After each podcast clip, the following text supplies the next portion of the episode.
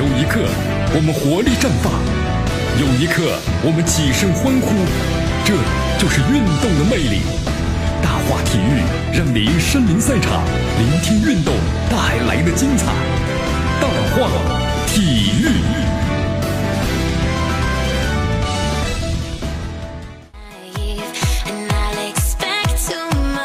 好消息，好消息啊！什么好消息啊？啊，咱们的高洪波高指导呢，也不用蓝瘦香菇了啊！啊，怎么回事啊？不是要扩军了吗？啊，扩军了，六十四支队伍呀，六十四支。好，这都是八字还没一撇的事儿呢啊！哎呀，其实高指导呢，江南觉得有的时候呢，承担一些压力没有关系。人呢，不过从这点看出来了，咱们的高指导呢，也是一个很很有很有秉性的人呢啊！真的啊，很有很有秉性，也很执着的人。所以说才会辞职在这个场合之下。好，在昨天下午的时候呢，中国足协呀媒体通气会针对呢国足零比二不敌乌兹别克斯坦，包括呢国足的主帅高洪波辞职呢做出了说明。那么中国足协主席蔡振华呢出现在了通气会上并讲话。蔡振华呢表示，高洪波赛后呢辞职，那么第一时间会和他交流，并告诉高洪波这个时机辞职是不是有一些草率。哎呀，我觉得高洪波呢，可能也咱们呢，就是只能通过新闻去了解呢相应的一些这个问题啊。那么，如果江南呢跟高洪波关系很好，在他身边的话，我想呢可能更了解其中的一些一些相关的情况。你比如人员调动的话，这个人员调动的话呢，咱们球迷们能指出很多的问题。呃，咱们的高指导呢看不出来吗？排兵布阵上，那么是不是高指导呢一个人说了算，还是会受到其他的影响？那么还有其他的一些问题等等。这就可能需要的内幕消息了啊！咱们呢只能在外界呢进行一个简单的一个分析。所以说，你看高洪波呢在这个足协之前的谈话当中，他说了你要承担相应的责任。那这个说国家队失利的话呢，光是一个主教练的责任吗？嗯。所以说高洪波呢，我觉得当时可能热血一沸腾，脑子一热，我辞职了，不干了啊！确实干的呢非常的不开心啊！有的时候呢不是自己呢能控制所有的事情啊。呃，每一次大赛之前的话呢，不管是在这个北京还是在集训地，其实啊，都是有这么一个常态啊。常态的会议就是中国足协呢，一般都是这么去做了。比如说，给出相应的建建议、经验啊，教练组呢可以听，但最后决策的是教练。但话这么说，最后呢，决策的能不能是教练呢？你看现在的话，关于中国国家队用人呢，很多人就说了，是不是又往送钱呢、送礼啊等等等等关系户啊等等啊。状态好的没有，或者状态差的呢，总始终的在出现在国家队当中。所以说这些呢，你看，咱们呢只能进行相应的一个分析了。呃，同时在新闻发布会上呢，同时蔡局呢也特别谈到了啊，他说关于这个听到高洪波辞职以后啊，第一时间他和于洪臣呢找高洪波了解了情况，因为呢这是在没有准备的情况之下，高洪波就宣布辞职了。从教练员处境考虑，他和于洪臣和高洪波交流了一下。也是呢，关心他一下。不过确实啊，高指导，我觉得现在的话呢，这个压力呢还是真的是非常大。因为到现在为止的话呢，咱们你看四场比赛只有这么一分了，啊，我们说了，从这个救火教练成为英雄，一直到现在呢，一下子突然高高的跌在了地上啊。所以高洪波呢，可能之前的话呢，于洪成跟他谈话又伤了心，所以说就做出了辞职啊。不过江南觉得呢，高洪波做这样辞职也不是一时的冲动。首先，作为他这个人来说。呃，已经不是那么简简单单的一个人了，江南觉得啊，就说呢，年纪不小了，有了这么多年的磨练，这么多年的经验啊，也不是冲动了。但是是不是草草率呢？因为现在的话，咱们中国，好 谁的谁来呢？可能先由傅博成为代理这个教练吧，对吧？这是最简单的了，然后后来慢慢再来选吧，对吧？还有时间。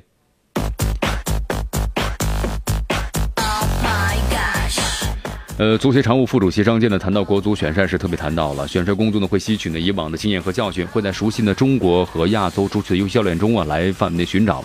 那么至于是中国教练还是外籍教练呢，不是关键。那么只要是优秀教练，就有可能成为是新的任主教练的可能。具体标准和过去选帅机制是一样的啊，以技术委员会作为班底来进行呢选择新的主教练。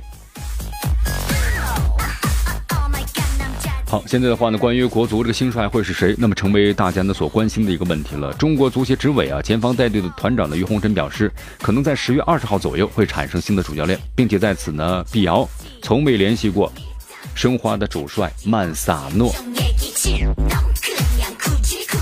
咱们曼帅呢可能挺伤心的，我这么好怎么不来找我呀？呃，于洪成表示啊，现在呢这个程序呢已经开始启动了啊，但程序呢不会少，虽然时间呢很紧，会加快这个速度的。根据比赛需要，从球队角度能够在二十号左右产生新的教练啊，这是个理想的时间，呃，但绝不会拖过呢比赛的准备期。哎呀，连续四场啊，十二强赛这个战绩呢确实不是特别的好，让咱们球迷们呢也失去了这个希望了啊。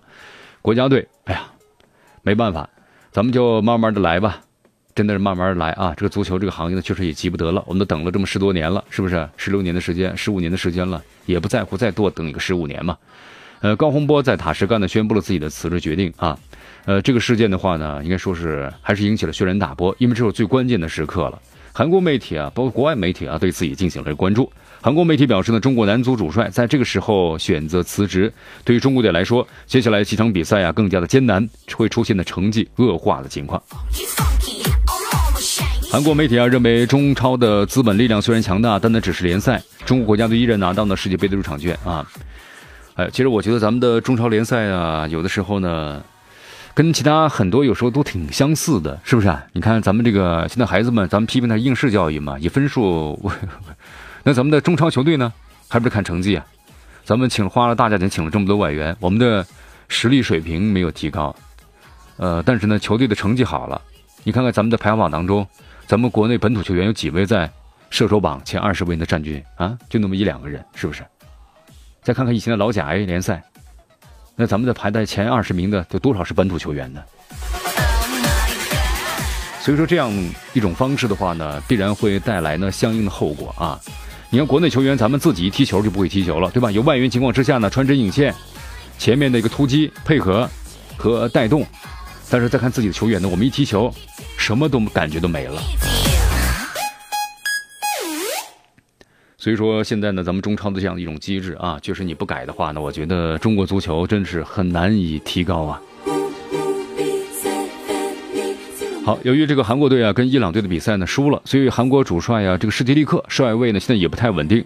呃，针对此事呢，韩国的网友们纷纷表示，希望呢施蒂利克能够向高洪波学习，早日让贤。也有网友觉得中国男足呢是 A 组唯一的云南队。哎呀。确实啊，没办法反驳啊，只能用成绩来说话，是吧？不过呢，江南想说一句，就是世界级主帅也很难拯救目前的中国队呀。